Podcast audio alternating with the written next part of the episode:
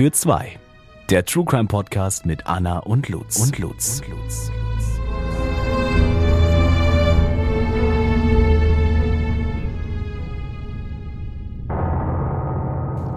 Hallo und herzlich willkommen zu einer neuen Folge Fall für zwei. Ich bin Lutz. Und ich bin Anna. Und wir sind wieder am Start und zwar mit der zweiten Folge unserer, äh, ja, unserer Couple-Kategorie, würde ich es jetzt einfach mal nennen. Ähm, Lutz hat ja schon gut vorgelegt und hat uns einen super interessanten Fall, wie ich finde, erzählt. Und heute bin ich dran. Ja, und ich bin ganz gespannt. Ich weiß tatsächlich dieses Mal überhaupt gar nicht, welcher Fall es ist, worum es geht. Deswegen bin ich umso gespannter. Ich würde sagen, Anna, starten wir mit unserem Gerichtsupdate. Gerichtsupdate. Das ist sehr interessant. Und äh, tatsächlich hat das auch mit äh, unserem Überthema zu tun. Ähm, es ist allerdings nicht mehr ganz so aktuell wie sonst. Aber ich musste es einfach nehmen, weil ich es super interessant finde. Und zwar geht es um Annelie K., die wegen Giftmord an ihrem Ehemann verurteilt wurde im Februar jetzt diesen Jahres. Und ähm, das Krasse an dem Fall ist, ist, dass dieser damals 49-Jährige im Mai 2003 starb. Und sie wurde jetzt dafür verurteilt. Gibt es einen Grund dafür, dass das so unglaublich lange gedauert hat? Es wurden neue, ähm, es wurden neue Beweise geliefert. Ah, okay. Und dann äh, Mord verjährt ja nicht und genau, Krass. deshalb kam das jetzt vors Gericht. Und die ist jetzt 67, die Annelie K. Und ähm, jahrelang sah es halt so aus, als hätte der Ehemann von Annelie K. sich selbst umgebracht mit einer Überdosis von Schlaftabletten und Alkohol. Und jetzt, fast 18 Jahre nach dem Tod, ja, sieht es halt ganz anders aus. Also war sie auch die ganze Zeit über auf freiem Fuß? Ja, die hat auch einen neuen Oh. Mann und, äh, und so weiter und so fort. Aber ich kann ja mal die Tat kurz erklären oder erläutern. Sehr gerne. Sie hat ihrem Mann nämlich ein Schlafmittel ins Eis gemischt und als er daraufhin zusammenbrach, hat sie dem, also der war auch alkoholsüchtig, äh, ihrem Mann dann auch Desinfektionsmittel und Cognac noch eingeflößt und diese Mischung war dann tödlich. Annelie beteuert ihre Unschuld. Sie sagt, ich habe meinem 2003 verstorbenen Mann nichts angetan, ich bin keine Mörderin. Und äh, ja, über das Geschehen ist auch Gras gewachsen damals. Ne? Niemand hätte die Akten noch einmal aus dem Keller geholt, hat die Richterin gesagt. Doch dann kam eine Tochter von Annelie K. Und diese hat nämlich äh, die Ermittlungen neu, erneut ins Rollen gebracht. Mit dem Handy hat sie heimlich aufgenommen, wie die Mutter detailliert beschrieb, wie sie ihren damaligen Mann umgebracht hat.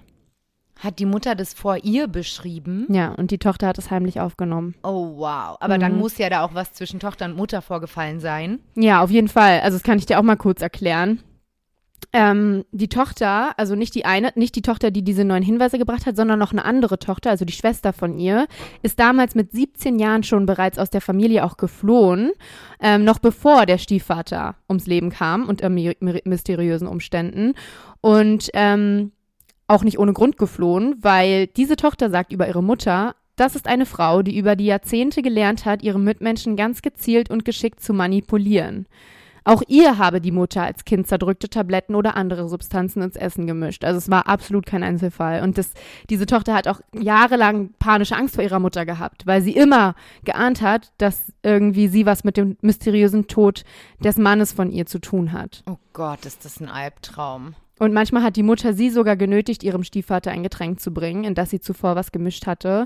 Und ähm, daran kann sie sich noch ganz genau erinnern. Und immer, wenn sie es nicht wollte, dann wurde ihr gedroht, ähm, ja, dass sie ihren Haustieren oder auch der Stiefschwester etwas antun würde. Und mehrere ihrer Haustiere seien auch tatsächlich im Laufe der Jahre gestorben. Und ja, sie beschreibt ihre Mutter als herzlos. Okay, krass. Dann Mhm. sind es schon echt harte Beweise und sie hört sich nicht gerade nach einer liebevollen Mutter an, die irgendwie einen Fehler gemacht hat, sondern dann scheint es komplett richtig zu sein, dass Ja. sie da jetzt im Gefängnis endlich sitzt. So viel zu spät, aber Gott sei Dank endlich. Ja, also die beiden Töchter sind auch der Überzeugung, dass ihre Mutter wirklich das begangen hat, die Straftat. Und auch der Auftritt vor Gericht der Mutter war für die beiden oder für alle Angehörigen, die sie auch kannten, irgendwie wie so eine Show, weil sie hat Sächsisch gesprochen, obwohl Annelie K. wohl immer Hochdeutsch sprechen würde unter normalen Umständen. Und irgendwie sowas alles. Also es war so ein bisschen gruselig irgendwie. Oh Gott, ey. Und ja, es ist jetzt auf jeden Fall eine große Erleichterung für die, hat man so rausgelesen. Und ähm, als würde die Gerechtigkeit dann doch noch kommen am Ende, nach 18 Jahren. Das finde ich echt immer bei so Fällen, die so spät erst aufgeklärt werden, ne? Das, das hat man ja überall und immer. Vor allem zwischen der Zeit, als die DNA-Analyse einfach noch nicht so weit war und dann kam die plötzlich. Mhm. Und äh, so viele Mordfälle wurden aufgeklärt. Ähm, in dem Fall ist es dann wirklich, ähm, man sagt ja auch immer, es wird irgendwann, also in ganz vielen Fällen spricht irgendwann jemand. Irgendwann packen viele Leute aus. Ganz Ob's oft, am Sterbebett ja, ist. genau, ne? Da ist ja ganz oft, ich erleichter nochmal mein Gewissen irgendwie. Ja, weil auch viele denken, dass sie dann irgendwie so gesagt eine bessere Zeit nach dem Tod auch haben, ne? Wenn Genau, man alle, alles ja. losgeworden ist, alle Ja. Sünden. Ja, und jetzt kann dir eh nichts mehr passieren. Du Ja. stirbst eh fast. Also man darf die Chance da echt nie aufgeben, ne? Das hört man ja echt super oft. Einfach warten, bis der Täter irgendwann auf dem Sterbebett liegt. genau. Habe ich schon gesagt, zu was sie verurteilt wurde? Nee, ne? Nee. Ähm, lebenslange Haft. Wie soll es auch anders sein? Und zwar vor dem Landgericht Chemnitz. Krass, also ich finde es super gut. Ich weiß nicht, was da jetzt alles an Beweisen auf dem Tisch lag. Also Hauptbeweis war tatsächlich diese Aufnahme. Ja, und es ist ja einfach ein komplett aufgenommenes Geständnis. Also besser kann man es ja gar nicht haben. Mhm. Ne? Also Mhm. Auf jeden Fall. spannend. Wäre eigentlich auch mal ein Fall für unsere Hauptrubrik, würde ich, Ich hatte, sagen. ich hatte kurz überlegt, ob ich den komplett aufrolle, aber wie ihr ja wisst wahrscheinlich oder auch es auch kennt, da gibt es dann einfach nichts. ja, da gibt es dann irgendwie Das so ein wäre paar dann so eine Artikel. 10-Minuten-Folge. Schade eigentlich, weil Wir könnten mal ein richtig langes, Wus äh, richtig langes Gerichtsupdate machen und eine kurze Folge. Das finde ich super. Das können wir echt mal machen. Okay, bist du bereit für meinen Fall? Absolut. Ich bin Feuer und Flamme. Es ist der 9. Juni 2008. Eine junge Frau, Mimi Hall, macht sich Sorgen um ihren Freund Travis Alexander. Er wollte sie eigentlich in ein paar Tagen am 15. Juni mit nach Mexiko nehmen, auf eine Dienstreise, und sie freute sich schon. Doch seit Tagen hörte sie nun nichts mehr von ihm. Das war ungewöhnlich und untypisch für ihn.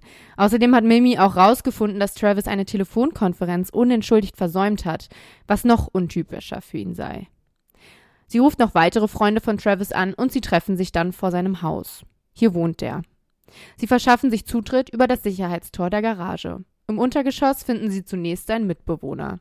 Hier ließ Travis ab und an für wenig Geld Freunde unterkommen, das, da das Haus für ihn alleine sowieso viel zu groß war. Er hat halt immer darauf gewartet, dass er irgendwie mal die richtige Frau trifft und hat so gesagt schon mal ähm, provisorisch ein Haus gekauft. Also so rum hat er das Ganze aufgebaut. Und ähm, ja, er war auch sehr großmütig, muss man sagen. Der Mitbewohner sagt, er habe Travis auch seit Tagen nicht mehr gesehen.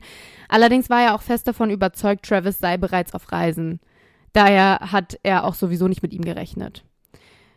Von dem beißenden Geruch im Haus habe er sich nicht irritieren lassen. Immerhin kann es ja sein, dass Travis den Müll nicht rausgebracht hat.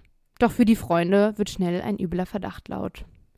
Sie gehen in den Teil des Hauses, in dem Travis lebt, ins Obergeschoss. Der Geruch wird schlimmer, und als sie die Blutlache auf dem Boden des Schlafzimmers sehen, verdichtet sich die böse Vorahnung. Das, was sie gleich finden werden, wird ihr Leben verändern. Die Spur führt ins Badezimmer. Hier finden sie Travis in der Dusche. Leblos und übel zugerichtet. Was war geschehen? Wer konnte das Travis angetan haben? Aber von vorne. Travis Victor Alexander wurde am 28. Juli 1977 in Riverside, Kalifornien, als Sohn von Gary und Pamela Alexander geboren. Im Alter von elf Jahren zog Travis bei seinen Großeltern väterlicherseits ein. Und dies hatte auch einen Grund, denn seine Eltern waren stark abhängig und Travis war daher auch immer eher ruhig und zurückgezogen, konnte sich nie so richtig entfalten. Doch seine Mutter schaffte es, ihn dann doch noch zu einem sehr selbstbewussten und klugen jungen Mann heranwachsen zu lassen. Travis wächst zu einem zielstrebigen und wirklich sehr intelligenten Mann heran und seine Motivation ist immer schon etwas mehr als bei den anderen. Also er wollte immer schon wirklich von Anfang an erfolgreich sein, hatte seine Ziele stets vor Augen und war halt einfach wirklich bemerkenswert. Ja, und seine Großmutter ist Mormonin und Travis gefällt der Glaube. Und so wird auch er zu einem Mormon. Kleiner Exkurs für alle. Ähm, ja, dem Mormontum oder auch Mormonismus Mormonismus genannt, werden alle christlichen Glaubensgemeinschaften zugerechnet, die sich neben der Bibel auch auf das Buch Mormon berufen. Und ähm, also auf jeden Fall an den christlichen Glauben angelehnt oder halt basiert darauf. Und es gibt heute rund 70 mormonische Glaubensgemeinschaften. Das ist jetzt natürlich sehr vereinfacht ausgedrückt, aber nur damit ihr schon irgendwie so ein Gefühl habt, in welche Richtung das geht. Wissen wahrscheinlich auch viele von euch schon. Und ähm, ja, Mormonen haben ein sehr starkes Gefühl der Gemeinsamkeit und das findet seinen Ursprung in der Lehre und Geschichte und auch der massiven Verfolgung in den Anfangsjahren und dem daraus bis daraus oder daraus bis heute vorherrschenden Gefühl, missverstanden und abgelehnt zu werden. Also die sind immer so gerne unter sich auch. Und besonders in Amerika gibt es ähm, wirklich Städte oder halt Orte, wo tatsächlich fast nur Mormonen leben. Also es sind wirklich wie so Gemeinschaften dann einfach. Hm.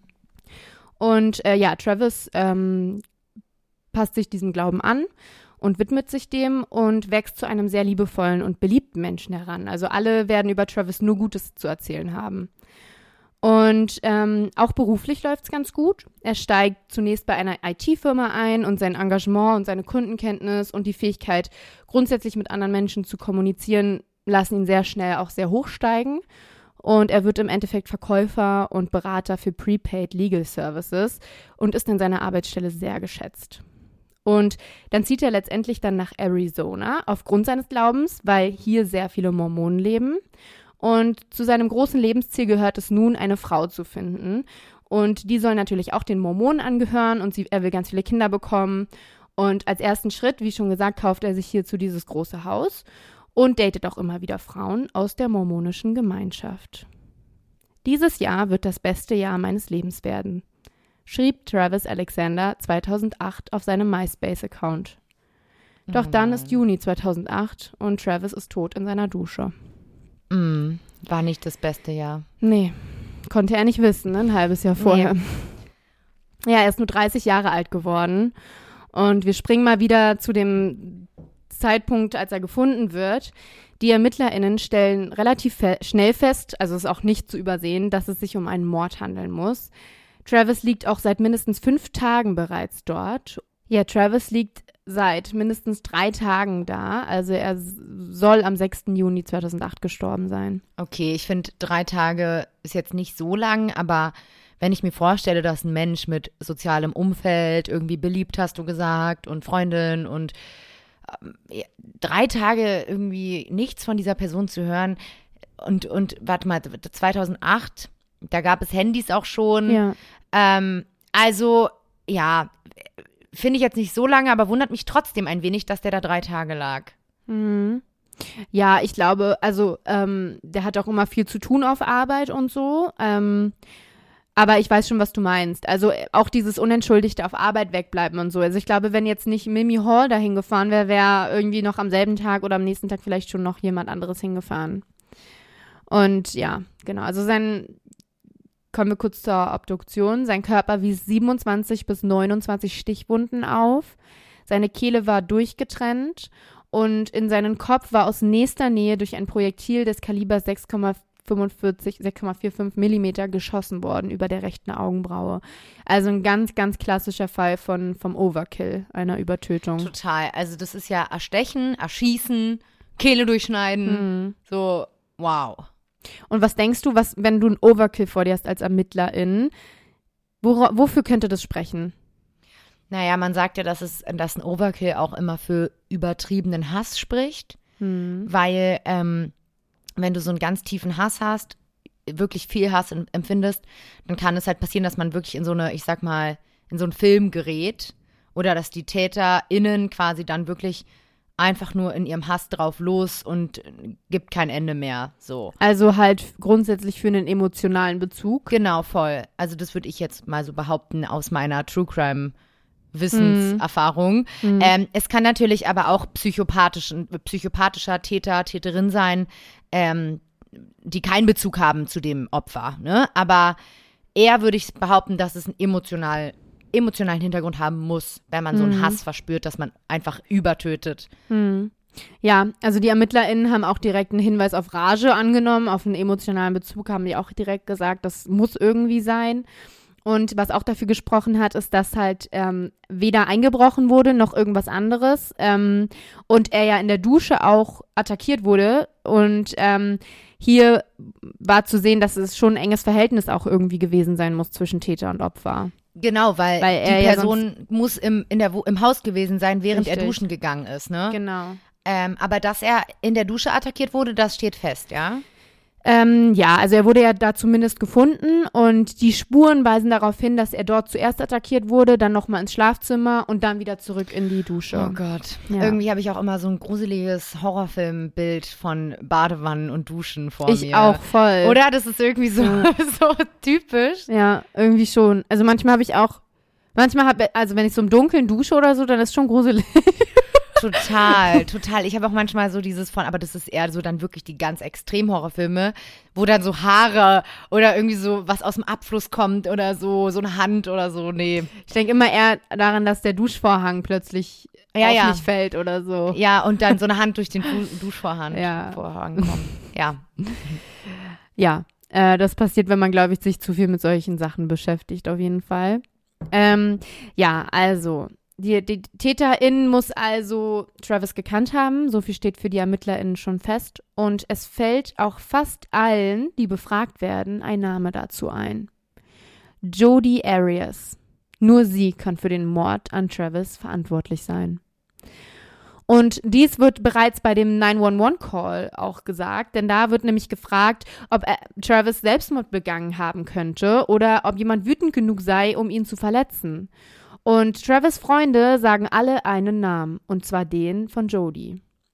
Und die geben auch dann an, ja, Travis hat auch erzählt, sie verfolge ihn, greife auf seinen Facebook-Account zu und habe die Reifen seines Autos aufgeschlitzt und so weiter und so fort. Ja, doch auch hier von vorn. Jodie Ann Arias wird am 9. Juli 1980 in Salinas, Kalifornien geboren. Sie und Travis lernen sich im September 2006 auf einer Firmenfeier in Las Vegas im Rainforest Café im MGM Grand Hotel kennen. Jodie war neu in der Firma und die Freunde machten sie miteinander bekannt.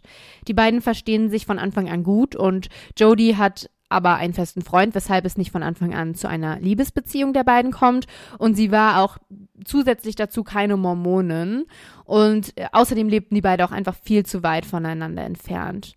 Und ähm, sie schreiben trotzdem und telefonieren und halten trotzdem den Kontakt. Also sie fanden sich schon von Anfang an sehr gut, nur die Umstände haben einfach grundsätzlich gegen die beiden gesprochen. Ja, eine Woche später beginnen sie dann doch eine Beziehung und Jodie will dann auch bald den Mormonen beitreten und Travis wird sogar Taufpate noch im selben Jahr, als sie dann halt zu dem Glauben so gesagt konvertiert. Doch die Beziehung hält nicht lange. Nach fünf Monaten bereits trennt sich das frisch verliebte Paar. Travis erzählt seinen Freunden und Kollegen, dass sie einfach nicht zusammenpassen von ihren Einstellungen her. Und außerdem die Entfernung. Jolie lebt bei ihren Großeltern in Kalifornien, circa 4000 Kilometer von Travis Wohnort Arizona entfernt. Aber befreundet bleiben sie trotzdem. Und die Freunde von Travis geben später an, dass sie auch nie viel von Jodie gehalten haben. Sie soll regelmäßig ein aggressives Verhalten an den Tag gelegt haben, sehr eifersüchtig gewesen sein, ihn auch nach der Beendigung der Beziehung auch gestalkt haben. Und übereinstimmend mit dieser Aussage sind auch wirklich seltsame Dinge passiert nach der Trennung.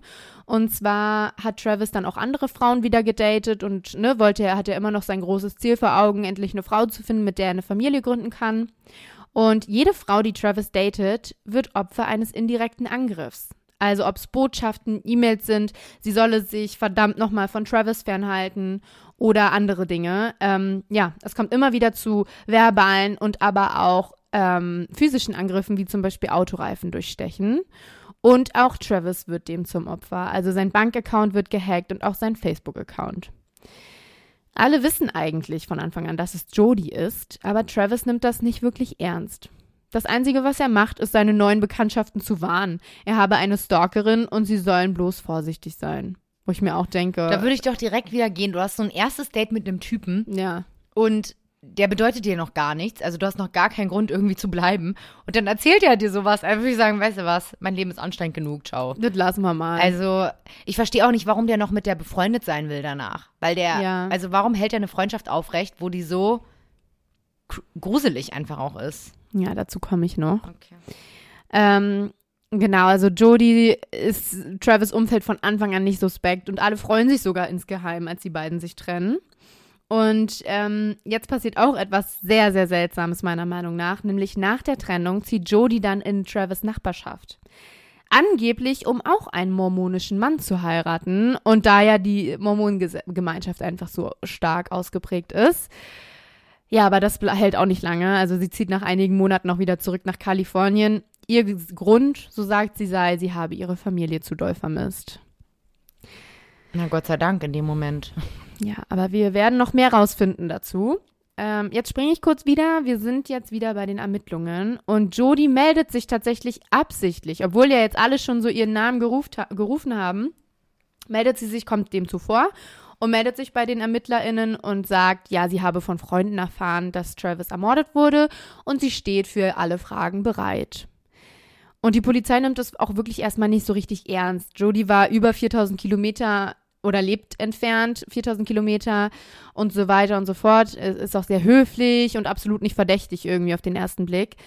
Und ähm, sie fragen Jodie aber trotzdem einfach routinemäßig nach einer DNA-Probe und sie bestellt sie auch bereitwillig zur Verfügung. Bei den Ermittlungen kommt jetzt ein dunkles Geheimnis von Travis ans Licht, und zwar log Travis über den Grund zum Beziehungsaus mit Jodie. Nochmal ganz kurz eingefügt, Mormonen haben ein strenges Keuschheitsgesetz, das den Verzicht auf sexuelle Beziehungen außerhalb der gegengeschlechtlichen Ehe und strikte Treue innerhalb der Ehe verlangt. Und jede sexuelle Aktivität außerhalb der Ehe gilt als schwere Sünde, wobei die Ehe nur zwischen einem Mann und einer Frau anerkannt wird. Bäh. Ja. Und ein Verstoß dagegen hat sehr, sehr straf, also für, für den Glauben sehr, sehr straf, äh, starke Konsequenzen mit sich. So auch ein Ausschluss aus der Gemeinschaft, was für Travis ja ganz, ganz schlimm gewesen wäre. Und Aber- Jodie ist auch Mormonen, ne? Genau. Ja, okay. Aber die beiden waren absolut, also die waren wirklich alles andere nur nicht keusch. Ach was. Ja. Ähm, sie hatten sehr, sehr, würde ich sagen, ähm, also das ist im Prozess, wird es auch ganz, ganz, ganz äh, doll thematisiert. Sie hatten ähm, beide so ähnliche Gedanken, Fantasien. Sie wollte ihm komplett zur Verfügung stehen und er sollte ihr komplett überlegen sein und Jodie wollte ihn damit binden. Und Travis hat dieses Angebot immer und immer wieder angenommen. Also man, man hat auch Videoaufnahmen und ähm, äh, Tonaufnahmen gefunden, wo sie irgend, wo die irgendwie ganz komisch mit dann, also ne, ihre Sexfantasien einfach komplett ausleben. Die haben ähm, super leidenschaftliches, äh, viel ausgeprägtes Sexleben zusammen gehabt, sagen wir es mal so. Und die waren gar nicht verheiratet. Nee. Und es wusste ja auch niemand. Also, ne, jeder ist ja davon ausgegangen, die leben keusch, das sind Mormonen, ne? Ähm, ja. Und ähm, eigentlich wollte er die Regeln ja seines Glaubens befolgen. Er war ja auch sonst sehr, sehr streng mit sich selbst. Und so machte er denn dann daraufhin Schluss und hat halt gesagt, das möchte er nicht mehr. Er wollte sie nicht heiraten und daher konnte das so nicht weiterlaufen. Also er wollte ja eine Frau finden, die er heiratet. Dann ist ja auch die Keuschheit wieder, dann ist es ja, ne, dann so erklärt sich von selbst. Aber Travis kam nicht von Jodie los. Die sexuelle Anziehung war in jedem Fall da und so begannen die beiden auch nach der Trennung eine heimliche Affäre. Und deshalb zog sie auch, also wird vermutet, auch dann nach der Trennung dann auch neben ihn, ne, in die Nachbarschaft, weil sie ihm einfach nah sein wollte. Und ähm, aus Einzelfall wurde dann auch Regelfall. Also es wird erzählt, immer wieder kommt Jodie dann äh, über das Garagentor einfach so in Travis Haus, verführte ihn, äh, ist oft einfach nachts plötzlich in seinem Bett gewesen, nackt und so weiter und so fort. Oh Gott, das ist irgendwie so be- beides, so richtig gruselig, aber auch der Traum wahrscheinlich von Travis. Ja, Und das erklärt auch, warum er so Freundschaft mit ihr danach genau. geführt hat. Und alle haben ja gesagt, ey, das ist deine Stalkerin, Mhm. wach doch mal auf. Aber Mhm. ne, erklärt's Mhm. halt. Der wusste, dass sie seine Stalkerin ist, sie die Hassnachrichten an die anderen Frauen schrieb und äh, sein Facebook-Konto gehackt hat. Aber die sexuelle Lust hat da einfach überwogen. ja, Er hat's dann irgendwas. wahrscheinlich auch genossen. Genau. Dieses gruselige, creepy, crazy Frau-Ding. Richtig, genau. Also unheimlich ein bisschen, finde ich auch irgendwie, ne? Ja, also so haben wir nochmal einen tieferen Einblick in die, in die Dynamik zwischen den beiden bekommen. Und ähm, Jodie wird am 5. Juli 2008 das erste Mal dann vernommen. Ähm, was auch sehr, sehr, also das Verhör kann, verlinken wir euch, ist super interessant, geht irgendwie über mehrere Stunden. Ähm, aber es geht halt von der einen Seite, wo sie, sie wird schon in Handschellen in diesen Verhörraum ge, geführt, wo man jetzt meinen müsste, hä, in Handschellen, sie ist doch erstmal nur eine Zeugin und jo, Jodie denkt auch, sie ist eine Zeugin. Sie weiß überhaupt nicht, dass die ErmittlerInnen sie beschuldigen oder verdächtigen. Ähm, es wird dann am Ende gesagt, sie glaubte wohl, dass das normal so sei. Ja, Ja, okay, krass. Aber sie dachte das nur und die ErmittlerInnen waren aber schon so, okay, sie ist unsere Hauptverdächtige. Ja. Also ein Handstellen jemanden in einen Verhörraum ist absolut ja, nicht üblich. Ist, nein, absolut nicht. Warum solltest du mit Handstellen in einen Verhörraum geführt werden, wenn du nur aussagen sollst? Genau, So. ist ja eigentlich nur Fluchtgefahr mäßig ähm, aus diesen Gründen und das hat ja eine normale Zeuge nicht, ne? Ist es überhaupt erlaubt, rechtsmäßig, dass du jemanden, ohne dass du ihm quasi vorher auch sagst, hey, sie sind jetzt hier angeklagt wegen oder äh, sie sind Hauptverdächtiger in dem Fall, ähm, Handschellen anzulegen? Mhm. Ich kann es gerade gar nicht sagen, wie das in Deutschland ist. Ich meine nicht. Du musst auch immer jemanden, entweder ist eine Zeugenvernehmung, das muss klar gesagt werden, oder du bist als Beschuldigter Genau. vernommen, das muss auch klar gesagt Ja. werden, auch wegen dieser Rechtsbehelfsbelehrung und so weiter und so Genau, fort. weil dann kannst du ja zum Beispiel auch ähm, gar nichts sagen und auf deinen Anwalt, deine genau. Anwältin Du hast ja warten. ganz andere Rechte. Genau, Ne? genau. Ähm, wie es in Amerika ist, weiß ich nicht. Aber du, sie wurde dann im Laufe der Vernehmung, wurde es dann so gesagt zu einer beschuldigten Vernehmung. Erzähle ich jetzt alles in Mhm, Ruhe. Okay. Ähm, Amerika ist ja da sowieso mal ein bisschen anders. Ne? Kannst du, kannst du oft nicht vergleichen. Ja. Ähm, aber wirklich, hört euch das an oder seht euch das an. Das ist äh, super gruselig auch wieder. Aber ich komme jetzt dazu. Ähm, Jodie ist grundsätzlich sehr freundlich in dem Interview. Also sie erzählt ganz viel von Anfang an und ich glaube, so ein Traum von jede, jeder Verhörperson, weil die Verhörperson halt eigentlich gar nichts sagen muss. Also Jodie erzählt von ganz alleine über ihr komplettes Leben, über die Beziehung. Ähm, manchmal fragt sie sogar die Verhörperson Fragen. Äh, ja, was ja gar nicht zur Sache hat, tut. Und ähm, genau. Jodie sagt, Travis sei ganz toll und sie trauert sehr um ihn. Sie will helfen, den Fall zu lösen. Die Presse habe Falschinformationen. Travis sei einfach nur toll. Jodie erzählt auch, Entfernung, die Entfernung habe der Beziehung das Genick gebrochen. Aber danach seien sie sehr gute Freunde geblieben. Und Mimi Hall, ähm, ja, die hat Travis gedatet, ne? Die Frau, die ja ihn dann, äh, mit der Travis dann auf Dienstreise fahren wollte, wurde dann gefragt, ob sie Mimi Hall kennt, ob sie wusste, dass Travis und Mimi Hall auch so eine Art Beziehung angefangen haben. Und Jodie sagt ja, das hätte sie gewusst und sie hätte sich auch sehr für ihn gefreut. Und ja, sie erzählt noch weiter, Travis habe keine Waffen im Haus gehabt, das wüsste sie. Er hat nämlich eine tiefe Abneigung dagegen. Und sie habe Travis im April 2008 das letzte Mal gesehen. Sie war zu dem Zeitpunkt auf einem Roadtrip und hat das darauffolgende Wochenende mit einem Mann verbracht. Das konnte auch bestätigt werden. Sie sprach ein paar Stunden nach dem Todeszeitpunkt auch auf eine Nachricht auf Travis Anrufbeantworter. Darauf erzählt sie, wie doof die Fahrt wohl war. Sie hätte sich verfahren, ist 100 Kilometer in die falsche Richtung gefahren, fährt jetzt wieder zurück oder irgendwie so und sie müssen sich doch mal wiedersehen und essen gehen zusammen. Hat Jodie auf, auf Travis Anrufbeantworter gesprochen. Ähm, ein paar Stunden nach dem Todeszeitpunkt. Und Das ist auch wieder so typisch irgendwie. Also schlechter kann man es ja auch gar nicht machen. ich denke dann auch immer, ja, dann sprichst du auf den Anrufbeantworter, wahrscheinlich sonst nie. So weißt du, was Genau, ich meine? genau, weißt du, aber dann so, ach ja, dann wird schon keiner darauf kommen, dass ich es war. Weil ich kann ja, also warum sollte ich anrufen, wenn ich wüsste, dass der tot ist? Ja. So, hä? So, das ist so das Naheliegendste. Mhm. Naja, egal, erzähl weiter. Ja. Und ähm, ja, äh, sie wird auch gefragt, ob sie eine Idee hat, warum alle aus Travis Umfeld denken, sie hätte ihn umgebracht. Und Jodie sagt, sie kann sich das nicht erklären. Ja, sie sei mal etwas nervig gewesen, auch ein bisschen anhänglich. Aber das sei vielleicht auch einfach Neid von den anderen gewesen auf sie. Und nun ist der Ermittler an der Reihe und er eröffnet Jodie, dass sie sich sicher sind, dass sie Travis umgebracht hat. Und sie solle endlich mit der Sprache rausrücken. Jetzt komme ich zu den Indizien und Beweisen. Äh, am Tatort wurde nämlich DNA gefunden, eine Misch-DNA. Kannst du dir vorstellen, was das ist, Lutz? Na, eine DNA gemischt aus zwei verschiedenen Personen, also, oder? Eine DNA gemischt aus zwei verschiedenen DNAs. Genau. Also zwei Bluttropfen müssen dann sein von zwei verschiedenen Menschen. Genau. Und so kann, kommt eine Misch-DNA zustande. Genau, und man kann wahrscheinlich aus der Misch-DNA ganz gut rausschließen, welche zwei Menschen das Genau. waren. Dank der forensischen DNA-Analyse kann das getrennt werden. Und ähm, richtig, die Polizei fand im Bad die DNA von Travis und Jodie! ja, Hat ein bisschen gedauert gerade. Äh, da könnte Jodie als Grund, also sagt sie dann auch, sie sagt nicht mal, also klar, ich war ja auch in dem Bad ab und zu, ne? So daher kommt die DNA. Äh, aber machen wir mal weiter. Es wird auch etwas weiteres Interessantes in dem Haus von Travis gefunden, und zwar eine Kamera in einer zuvor aktivierten Waschmaschine. Also Täterin wollte demnach keinesfalls, dass diese Kamera noch funktionstauglich ist, wenn sie gefunden wird.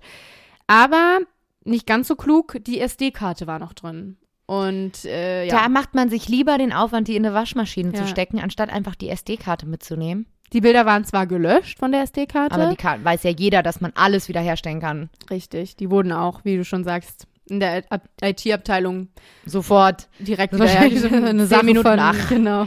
Lächerlich.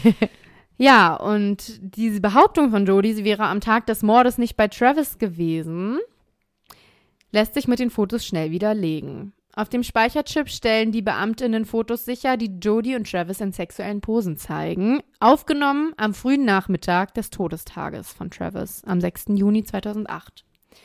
Weitere Fotos zeigen mit Zeitstempel ab 17.20 Uhr Travis in der Badewanne oder Dusche. Und das letzte Foto, auf dem Travis Leben zu sehen ist, wurde um 17.29 Uhr geschossen. Auf dem letzten Foto, nur drei Minuten später, blutet er schon stark. Niemals. Ja. Nein. Mhm. Und das Foto soll wohl nicht absichtlich gemacht worden sein, sondern die Ah. Kamera soll irgendwie so ungünstig gefallen sein und ausgelöst haben. Wahrscheinlich im Kampf oder so. Genau, richtig. Und man sieht halt irgendwie Travis blutüberströmt schon auf dem Boden liegen. Ach du Scheiße. Okay, ganz ehrlich, da braucht sie gar nichts mehr zu sagen. Finde ich auch. Auch bezüglich des Roadtrips gibt es genug Beweise gegen Jodie. Die Ermittlungen ergeben und bestätigen auch, dass sich Jodie vier Tage vor dem Mord am 2. Juni 2008 ein Auto gemietet habe, mit dem sie auch über 4500 Kilometer durch die USA zurückgelegt habe. Und als sie das Mietauto aber am 7. Juni zurückgab, fehlten alle Fußmatten und die Sitze wiesen rote, rote Flecken auf. Ach du meine Güte. Und es gibt auch zeitliche Lücken in ihrer, in ihrem Ablauf der Strecke. Sie sagt ja, sie kann gar nicht da gewesen sein, weil sie war ja ganz weit weg mit dem Auto auf dem Roadtrip. Was aber krass ist, sie hatte wirklich genug Zeit, die Tat zu begehen, weil sie kaufte sich zwei Benzinkanister vor der Fahrt, um bloß die Strecke durchfahren zu können, ohne irgendwo halten zu müssen, wo man sie dann auf einer Kamera hätte sehen können. Doch wobei sie gefilmt wurde, woran sie nicht gedacht wurde, ist beim Kanister kaufen. Ja, okay. Und auch interessant, der Autoverleih wollte ihr erst ein rotes Auto geben, aber sie wollte dann lieber die weniger auffällige Farbe haben. Und es war dann kein rotes Auto.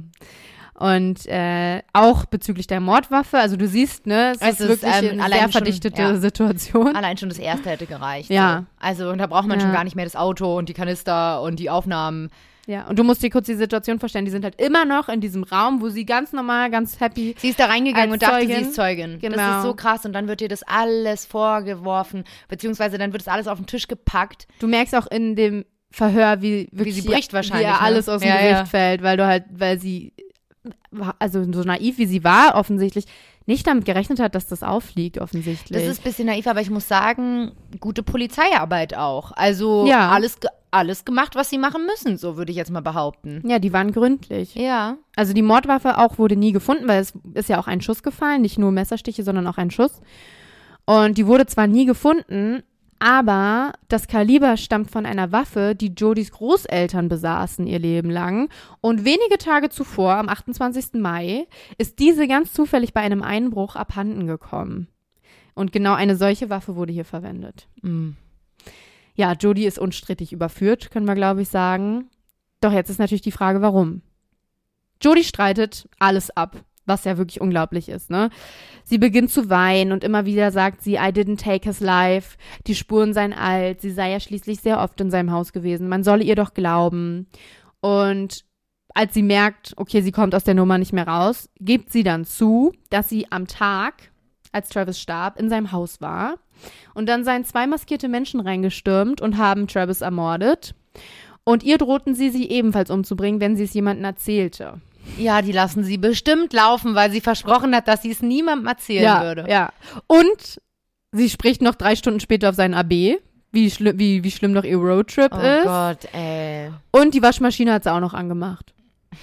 Bevor sie aus dem Haus gerannt ist vor den Angreifern. Das ist doch wirklich lächerlich. Ja, Jodie Arias wird am 15. Juli in Kalifornien verhaftet und im September nach Phoenix, Arizona überführt und zwei Jahre lang wird der Mordprozess vorbereitet.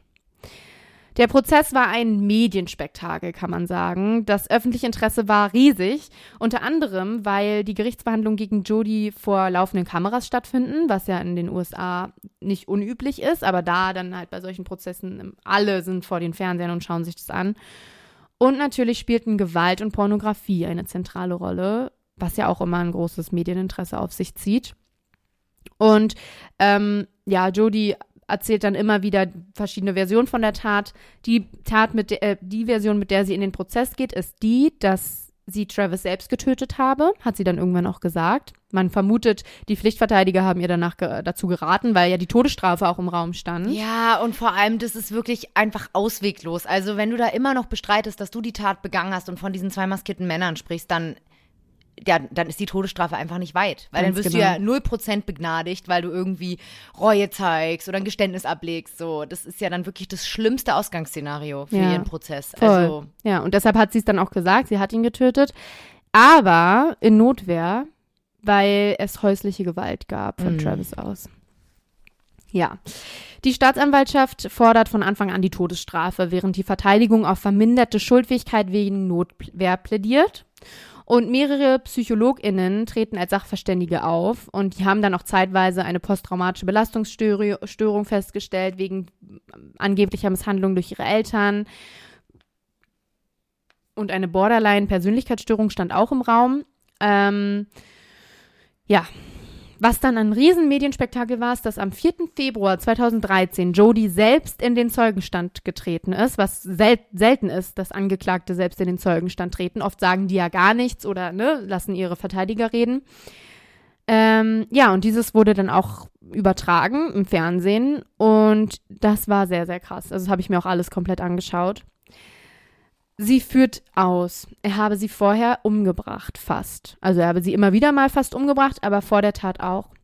Es werden von der Verteidigung Tonaufnahmen von beiden beim Sex abgespielt, welche die Fantasien von Travis Seite sehr deutlich machen. Und für die Anwesenden im Raum ist das, und insbesondere auch die Angehörigen von Travis, ist das kaum zu ertragen.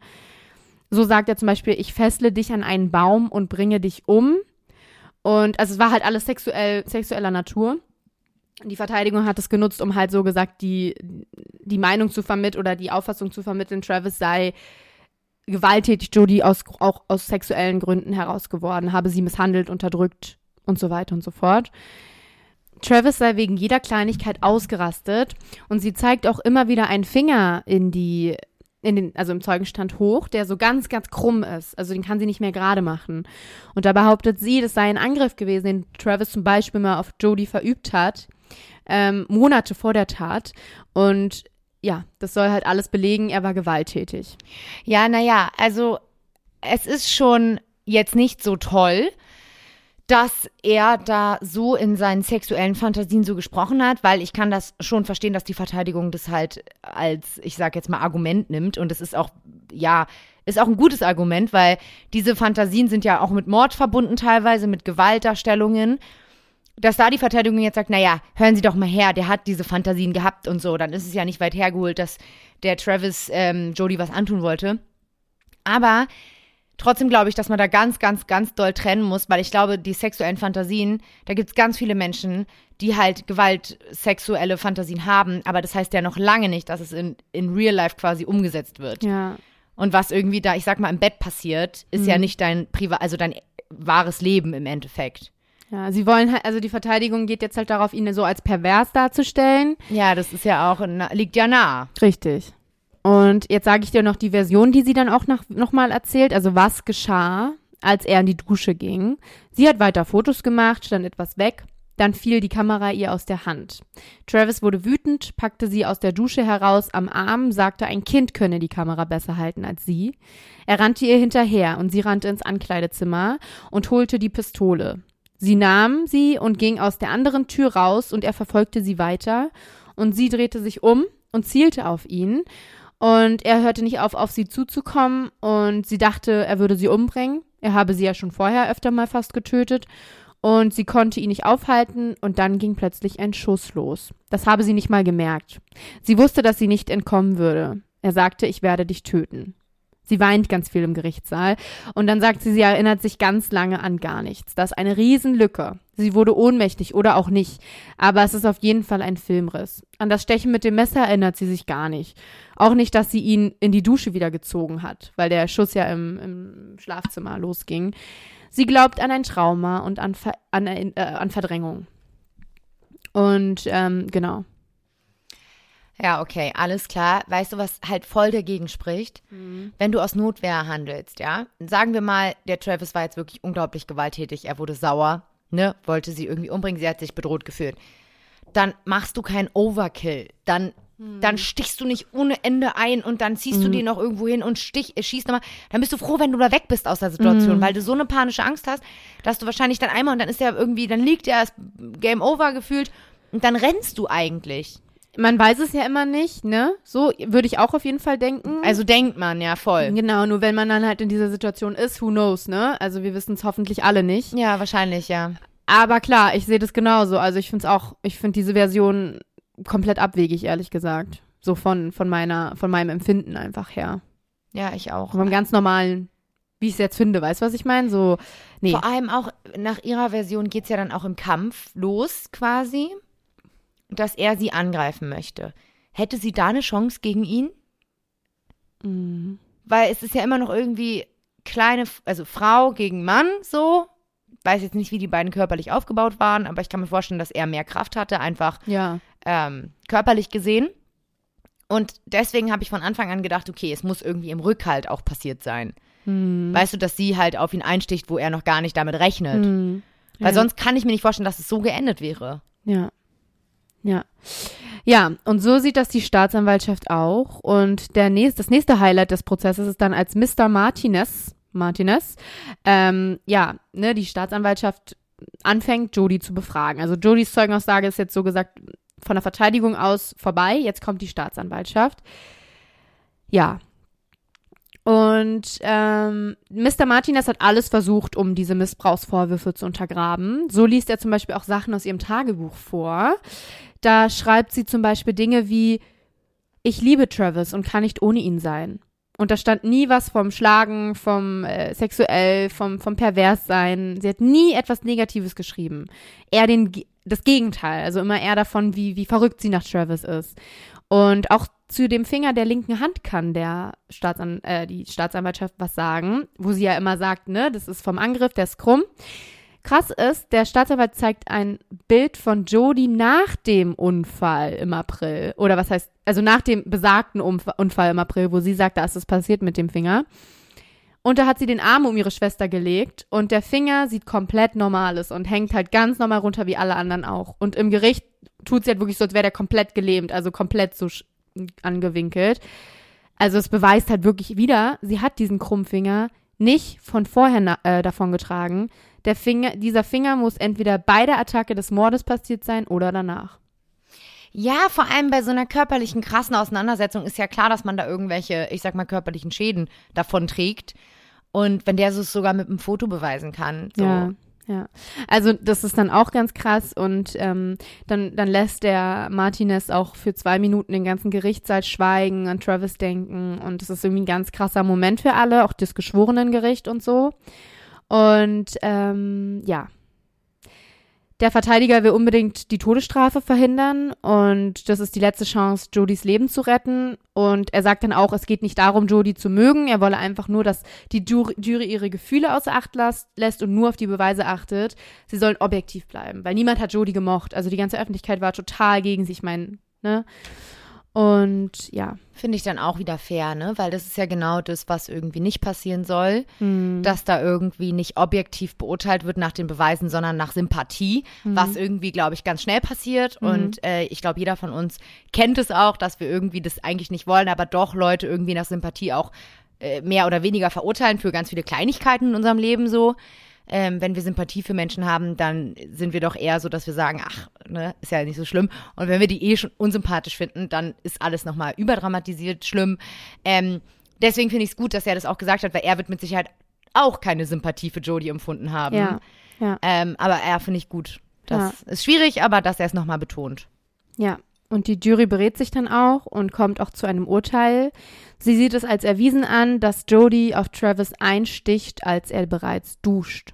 Er wurde zuerst erstochen, als anstatt dass Jody sagt, sie hat ihn zuerst erst- erschossen und dann erst kamen die Stiche. Nein, er wurde zuerst erstochen, weil er Abwehrverletzungen an seinen Armen hat und er flüchtet ins Schlafzimmer, wo sie ihm dann den Hals durchtrennt und erschießt und zieht ihn daraufhin wieder in die Dusche. Der Mann, mit dem sie das Wochenende darauf verbracht hat, sieht auch Schnittwunden am Arm. Jody sagt daraufhin, die Katze habe sie am Arm gekratzt. Ja, und so fällt das Urteil. Jody Arias sei des Mordes schuldig und wird, also als das Urteil fällt, wird sie weder zu Todesstrafe noch zu einer lebenslänglichen Haft verurteilt, weil das Strafmaß, darauf konnten, sie, konnten sich die Geschworenen nicht einigen, ähm, aber auf jeden Fall schuldig des Mordes erstmal. Und ähm, das war für Jody ein Riesenschock. Sie ist total fassungslos. Und dann gibt es noch zwei weitere Gerichtsverhandlungen, weil die Todesstrafe nie einheitlich irgendwie beschlossen werden konnte. Und daher wurde dann am 13. April 2015 das Strafmaß zu einer lebenslangen Haftstrafe festgelegt, ohne Aufsicht auf vorzeitige Entlassung. Ja, okay, finde ich ähm, gut, dass es so ausgegangen ist im Endeffekt. Mhm. Was ich noch dir ganz kurz erzählen will, als letztes Wort, also Jodie hat dann das letzte Wort, nachdem das Urteil gefallen ist. Und Travis Familie sitzt vor ihr und alle und sie holt dann noch so ein T-Shirt raus, wo drauf gedruckt ist Survivor, glaube ich, war das. Genau, als Opfer für, äh, gegen häusliche Gewalt. Das ist nicht ihr Ernst. Mhm. Ich finde alleine dafür, für ihr Verhalten, Hm. Generell durch bei dem ganzen Prozess, wo die Angehörigen von Travis sitzen und irgendwie trauern, äh, sich da noch so hinzustellen. Und sie muss ja wissen, was passiert ist. Sie muss das ja alles gemacht haben in dem Wissen, was da abgelaufen ist. Hm. Wie kaltblütig sie Hm. einem Menschen das Leben genommen hat, hinterhältig. Ja. Und hinter dem Hintergrund, dass sie es einfach weiß, was passiert ist und dann sich noch so zu geben, Hm. finde ich absolut unterste Schublade, muss ich ganz ehrlich sagen, und zeugt davon, dass diese Frau absolut keine Empathie haben kann. Hm. Finde ich auch. Auch das ganze Verhalten drumrum. Also sie hat auch immer wieder mit ReporterInnen gesprochen, hat sich irgendwie auch immer ins Licht gestellt, vermarktet, hat grundsätzlich einfach sehr viel gesprochen, was es der Verteidigung am Ende auch sehr schwer machte, sie zu verteidigen, weil sie hat einfach sich nie an die Abmachung gehalten hat. Sie war super seltsam. Ähm, guckt euch das an. Also irgendwie so richtig abgebrüht einfach. Ich, also es ist wirklich krass. Ja. Sie, dadurch, dass sie das ja bis zum Ende abstreitet, ne, hat's, weiß man, was das Motiv war. Hm, das ist jetzt die Frage. Weil Sie sie, war wird ja also- nie sagen, irgendwie, es war weil, weil sie ja bis heute wahrscheinlich sagt, nee, ich war's ja nee, nicht. genau. Es wird vermutet, sie war immer sehr hübsch, süß, ist in einer super Familie groß geworden, war sehr, sehr umhütet, sehr, sehr ähm, beschützt immer ihr Leben lang. Und sie da, sie hat immer alles bekommen, was sie wollte. Also so wird's erzählt. Ne? Sie war so so ein Sonnenkind, ne, gibt's ja einfach.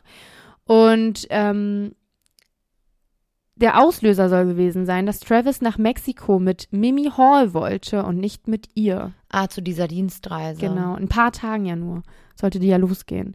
Und das hat sie wohl unglaublich wütend gemacht. Und für sie war er einfach die große Liebe und er wollte sie nicht. Also er hat auch immer wieder ja auch versucht, irgendwie von ihr loszukommen. Ja, ja.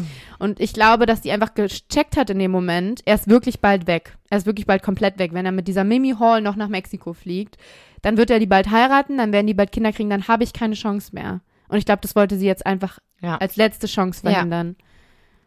Das kann ich mir auch vorstellen, dass da die Sicherungen dann komplett durchgebrannt sind. Man weiß es nicht, ne? Man weiß es ja grundsätzlich auch einfach oft nicht, aber alles spricht für diese Theorie, meiner Meinung nach. Also alle Hinweise, alle Sachen, die im Prozess aufgedeckt wurden. Sagt uns gerne mal Bescheid, was ihr darüber denkt oder ob ihr vielleicht sogar die Version der Notwehr, der irgendwie Glauben schenkt oder irgendwie das anders irgendwo noch aufgefasst habt. Äh, lasst es uns wissen, wir würden uns darüber freuen. Ja, voll. Also ich finde es schwierig, eine andere Version, wie, wie, also wie ich schon gesagt habe, dieses mit dem Hinterhalt. Und die Jury geht ja auch davon aus, dass sie ihn im Hinterhalt in der Dusche angegriffen hat, beziehungsweise attackiert hat mit dem Messer. Hm. Und es würde für mich wirklich mehr Sinn machen, weil, wie gesagt, ich, ich glaube, sonst würde das Ende anders aussehen. Ja, auch alleine ja auch die ganzen Beweise, die Sachverständigen, die kamen, die haben die Theorie ja alle nicht bestätigen können, die sie gesagt hat. Ja, vor allem er wurde, na klar, wird jeder immer in einem anderen Licht auch irgendwie dargestellt. Man weiß nie, was hinter verschlossenen Türen abgeht. Das sei mal dahingestellt. Das sei mal ne? dahingestellt, komplett. Genau. Aber er wurde von allen Leuten als sozial, beliebt, hilfsbereit, wirklich irgendwie ein, ja, total empathischer Mensch dargestellt. Und ich meine, sie war jetzt auch nicht, ich sag mal, unschuldig. Sie hat davor schon Stalking betrieben auf übelste Weise, hat seine Dates manipuliert, die bedroht, ähm, den, den, den, ja, den Drohungen einfach geschrieben. Ich meine, sie war, äh, sie hat Sachbeschädigungen begangen, sie hat Reifen zerstochen. Sie war ja schon davor einfach auffällig. Mhm. Und zwar auch schon gewaltbereit Voll. auffällig. Das heißt, sie ist jetzt nicht aus dem Nichts die kleine, süße, beliebte kleine Maus, die irgendwie immer eine ganz tolle Freundin war und plötzlich soll die ihren Freund erstochen haben oder ihren Ex-Freund. Nee, so war es ja eben nicht. Mhm. Sie war ja davor schon auffällig und deswegen ganz ehrlich, Ja. Ja. also für mich ist die Sache klar und ich finde das Urteil gut in dem Sinne. Ja.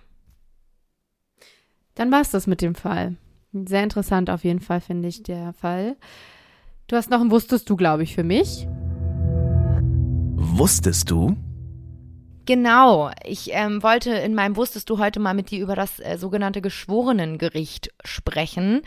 Ähm, da habe ich auch am Ende noch mal einen ganz, ganz heißen Tipp für euch, den ich euch ans Herz legen möchte. Aber erstmal fange ich an. Und zwar ähm, ist ein Geschworenengericht, ähm, früher war es das Schwurgericht oder auch altertümlich sozusagen, ähm, ein Gericht, in dem Geschworene an der Entscheidung ganz oder auch nur zum Teil, das hängt ganz davon ab, halt beteiligt sind. Dabei sind die Geschworenen keine JuristInnen, sondern meist unbeteiligte BürgerInnen, die durch Abstimmung ein Urteil fällen. Also es ist wirklich, es kann da in dem Fall dann jeden treffen von uns, äh, nicht von uns, aber so, ne? Es sind ganz normale BürgerInnen. Ähm, diese bewerten dann quasi die Sachlage des Falles und ähm, ja, kommen dann zusammen zu einem Urteil. Und ähm, der Name Geschworener kommt daher, dass diese BürgerInnen traditionell auf das Recht bzw. Gesetz und ihr Gewissen schwören müssen. Ähm, wie es in Deutschland ist, dazu komme ich gleich noch, aber erstmal noch ein bisschen mehr dazu. Ähm, allein die Geschworenen befinden über Schuld oder auch Unschuld der Angeklagten oder des Angeklagten. Und ähm, ihr Beratungsergebnis nach der Beweisaufnahme ist verbindlich. Also nur die Jury entscheidet über die Tatsachen. Das ist ganz wichtig, denn hier hat der Richter tatsächlich gar kein Wort mitzusprechen. Ähm, zum Richter komme ich auch gleich nochmal. Aber es ist tatsächlich so, dass ähm, die Jury zum Beispiel, wenn sie jetzt eine Entscheidung trifft, muss sie die Entscheidung nicht begründen. Also es muss jetzt keiner aus der Jury irgendwie nach vorne kommen und sagen, wir haben uns zu dem und dem Urteil entschieden. Nein, es muss einfach nur eine, ich sag mal, ein Urteil gefällt werden. Also in Amerika jetzt, oder? Genau, also genau, ich spreche jetzt gerade komplett nur in Amerika, weil ähm, zu Deutschland komme ich gleich. Mhm. Ähm, in Deutschland wissen wir, glaube ich, alle, dass es die Jury nicht mehr gibt. Ja. Ähm, die Mitglieder der Jury verfügen ja über gar keine juristischen Kenntnisse, ähm, erhalten aber, bevor sie quasi in die Jury geschickt werden, vom Richter eine Rechtsbelehrung. Es ist aber wirklich alleinige Aufgabe der Jury, das Recht auf die Tatsachen anzuwenden. Hm. Also der Jury kommt somit eine sehr große Aufgabe und vor allem auch Verantwortung der Rechtsprechung zu. Und ähm, deswegen ist es auch ähm, sehr, sehr, ich sag mal, zwiegespalten. Ne? Es gibt viele Leute, die finden die Jury gut, es gibt viele Leute, die finden die Jury nicht so gut. Also da gibt's wirklich viele Vorzüge oder auch Nachteile. Ähm, darüber würde ich jetzt auch gern einmal kurz mit dir sprechen. Ähm, und zwar, ähm, ich weiß nicht, Anna, sag mal ganz kurz, jetzt mal aus dem Blauen heraus. Was würdest du sagen, sind so die Vorzüge des sogenannten Jury-Systems? Auf jeden Fall so dieses Bindeglied zwischen Rechtsprechung und Bürger. Also ich glaube, oft wird kritisiert, ne, dass diese Machtapparate einfach zu viel Macht haben, sage ich mal. Äh, Der Richter oft, also wenn der Richter mit, se- sei es ein Team, ne, oft steht ja ein Richterteam dahinter oder mehrere, ähm, ja, dass die einfach allein entscheiden über in Amerika ja Leben und Tod ist halt schon eine Riesensache. Ähm, und wenn du halt aber deine Jury hast, dann bist du wirklich vom Volke aus und du hast wirklich dieses ein ganz normaler Bürger kann die Sachlage bewerten, ohne irgendwelche Vorkenntnisse, sage ich mal, was halt wirklich zu vielleicht lebensnaheren Entscheidungen teilweise kommen kann. Ja, voll. Komplett. Das würde ich mir jetzt vorstellen. Genau, der Querschnitt zur Gesellschaft ist irgendwie dargestellt. Mhm. Ähm, was auch ganz, ganz groß ist, ist, dass tatsächlich so eine kollektive Entscheidungsfindung stattfindet. Also nach dem Motto so, wenn mehrere Leute entscheiden, dann ist es besser als einer, weil zum Beispiel, wenn eine Person entscheidet und diese eine Person hat irgendeinen Fehler, ist irgendwie fehleranfällig oder irgendwas, dann kann es halt zu ganz, ganz fatalen Folgen führen. Aber so eine Fehleranfälligkeit von einer Person kann quasi durch die Mehrheit ausgeglichen werden. Also sozusagen ist die Fehleranfälligkeit einfach geringer, weil du einfach quasi nicht auf eine Person setzt. Ähm, außerdem wird zum Beispiel, wenn die Meinung des Einzelnen kann sozusagen, die muss sich mit der Kritik von anderen Menschen auch auseinandersetzen. Die muss begründet werden, gerechtfertigt werden. Und so führt es dann auch dazu, dass nochmal mehr darüber gesprochen, geredet wird und vielleicht dann doch auch, ich sag mal, ein besseres Urteil vielleicht auch gefällt wird. Dann das, was du auch gesagt hattest, ähm, das äh, wichtigste Recht einer Jury besteht aber darin, dass man quasi sozusagen die Beweise ähm, nochmal ganz, ganz, ganz viel bespricht, feststellt, ähm, hin und her überlegt, sich verschiedene Meinungen anhört durch die verschiedenen JurymitgliederInnen. Und ähm, ja, das ist auf jeden Ich glaube auch so dieses, man kann ungeachtet oder ne, nicht ungeachtet, aber man kann halt so alles, was das Gesetz oder was die Richter jetzt beachten würde, auch einfach mal beiseite legen und sagen, was sagt mein gesunder Menschenverstand? Und das ist, ermöglicht halt die Jury. Du bist halt nicht so ge gebunden, weißt du, was ich meine? Genau, komplett. Da ist, genau, da habe ich ja auch äh, diesen O.J. Simpson-Fall, der ja auch so krass war, wo alles irgendwie gegen ihn gesprochen hat und er wurde einfach freigesprochen, ne? Das war genau dasselbe, weil die Jury halt entschieden hat. Ja. Und es wäre nicht passiert, wenn es Ja. keine Jury gegeben hätte. Kann man jetzt drüber streiten, ob man ihn jetzt schuldig empfindet oder nicht, aber gut. Genau, dementsprechend ist es halt Vor- oder Genau. Nachteil, ne? Ähm, das sind so ein bisschen die Vorteile. Also es gibt schon auf jeden Fall Vorzüge dieses Prinzips, sage ich jetzt mal. Es gibt aber auch viele Nachteile. Da zum Beispiel empfinde ich als großen Nachteil den Gruppenzwang, Gruppendruck Mm, auch. Du bist einer, der dagegen ist. Genau, und stell alle dir das anderen, mal vor. Ja. Du musst darüber alleine dieser Druck in dieser Jury zu sitzen. Und zu wissen, ich entscheide über das Leben einer anderen Person. Allein das ist schon hardcore für normalen Bürger, eine normale Bürgerin, die sich ja gar nicht irgendeinen Job im Rechtssystem ausgesucht haben, ne? Ich finde so, wenn so ein Richter, eine Richterin das entscheidet, ja, du wolltest den Job machen, hier bitte. Aber so als normale Bürgerin, Bürger, ja, da hast du eh schon voll den Druck. Und dann sagen wir mal neun, sagen, schuldig, auf jeden Fall. Und du sagst, nein, nicht schuldig. Das sind doch zwölf, oder? Oder wie viele sind das? 13, 12? Ja, äh, das, wie viele sind denn das? Das weiß ich gar nicht. Ich glaube, es ändert sich auch immer mal wieder von Zeit zu Zeit. Ich glaube, es gibt keine Ich glaube, bei Jodie waren's- Zahl. Bei Jodie waren es, glaube ich, zwölf und einer war dagegen auch dann tatsächlich gegen die Todesstrafe. Und deshalb wurde sie dann auch äh, zur Haftstrafe verurteilt. Äh, es sind meistens zwölf. Okay. Ich habe gerade nochmal nachgeguckt. Also zwölf. Sagen wir elf sagen so und du sagst so. Das ist ein enormer Druck, äh, Gruppenzwang. Das ist nicht, ich rauche jetzt nicht mit, obwohl alle rauchen, sondern es ist, du entscheidest halt über was Krasses. Und ich glaube schon, dass da auch der ein oder andere Gruppenzwang dazu führt, dass die Leute in der Jury nicht richtig ehrlich sagen, was sie denken. Was ja dann auch wieder nicht Sinn und Zweck der Sache ist im Endeffekt. Dann gibt es dann einen, der lauter ist und alle richten Ge sich nach ja, dem. man vielleicht. kennt es doch in jeder Gruppendynamik. Es gibt eine Person, die ist dominant und dann gibt es irgendwie elf andere, die hören zu. Oder auch mehrere, die dominant. Aber jeder Mensch ist anders und es gibt immer in der Gruppe jemanden, der das Wort hat. Und ja, ich glaube, da wird es dann manchmal schwierig. Ähm, außerdem habe ich ja vorhin auch schon gesagt, dass die JurorInnen einfach nicht qualifiziert, ausreichend qualifiziert sind oftmals, weil es sind halt, wie gesagt, normale BürgerInnen, die einfach nichts mit diesem Rechtssystem zu tun haben, die einfach wahllos gewählt werden. Und da kann es natürlich sein, dass viele Leute einfach keine Ahnung davon haben. Die werden zwar vom Richter vorher irgendwie nochmal belehrt und die werden auch nochmal eingeführt und die verbringen ja auch wirklich unglaublich viel Zeit da, ne, im Gerichtsprozess. Die müssen ja in jeder Gerichtsverhandlung da sein. Also die sind da schon drin. Oh, aber es ist halt manchmal vielleicht nicht ausreichend qualifiziert, um halt auch schwierigere Rechtsfragen zu beantworten. Ähm, ja, es ist äh, ein weiterer Kritikpunkt, den man öfter hört, ist halt das, wie ich auch vorhin schon gesagt habe, dass die halt einfach keine Begründungspflicht hat. Also, dass manchmal einfach Urteile nicht nachvollziehbar sind, weil sie einfach nicht begründet werden am Ja. Ende. Ähm, was ich mir vorstellen kann, dass wenn ich zum Beispiel da verurteilt werden würde, Wie so Willkür, ne? ja, so ein bisschen willkürlich. Ja, du bist jetzt äh, geschuldig. Und man denkt sich so, hä? Vor allem auch so ein bisschen Verlust ins Rechtssystem. Wenn du jetzt angeklagt bist, dann kann es halt einfach sein, dass du schuldig gesprochen wirst entgegen aller Beweise, ne? Genau. So. Also Vertrauen in, in, in die Gerechtigkeit vielleicht dann auch, dass das ein bisschen sinkt. Genau. Und ja, im Endeffekt ist es dann noch halt sehr zeitaufwendig, äh, so eine Jury zusammenzustellen und Ja. irgendwie das alles, das ist auch nochmal so ein kleiner Kritikpunkt. Ähm, bevor ich jetzt, ach so, ich will euch ganz kurz, damit ihr dieses ganze Jury-Verfahren und auch generell dieses Geschworenengericht, dass ihr das einfach ein bisschen besser versteht. Leute, ganz, ganz, ganz heißer Tipp. Ich habe das einfach durchgesuchtet. Ich hab's immer noch nicht geschaut. Bei Netflix die zwölf Geschworenen. Wahnsinnig tolle Serie, ist einfach wirklich komplette Suchtgefahr.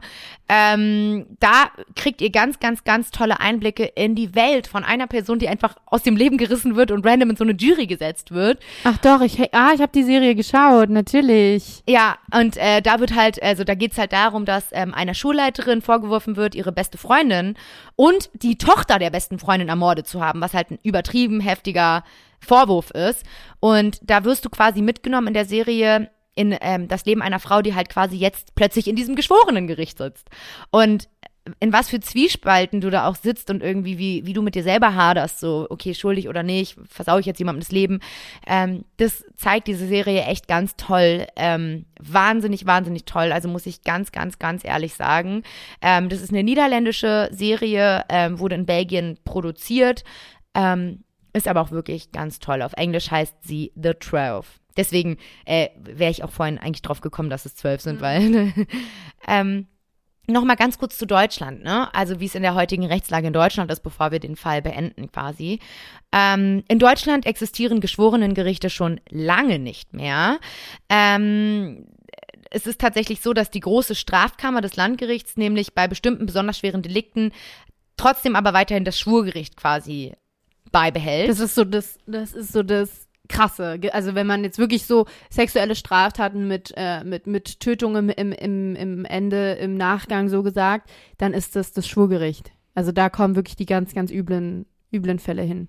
Genau, also es gibt es noch, aber es hat tatsächlich mit dem ursprünglichen Schwurgericht mm. nicht mehr viel zu tun, denn es verhandelt in der Besetzung der großen Strafkammer, also es hat keine Geschworenen, mm. die nur über die Schuldfrage abstimmen, sondern mit den zwei Schöffen neben den drei BerufsrichterInnen zwar Ehrenamtliche, ansonsten aber gleichberechtigte RichterInnen, die umfassend mitentscheiden. Mm. Also da wird nicht dieses ganze Urteil auf die Schultern von irgendwelchen BürgerInnen gesetzt, sondern da hast du schon auch noch irgendwie ähm, zwar ehrenamtliche RichterInnen.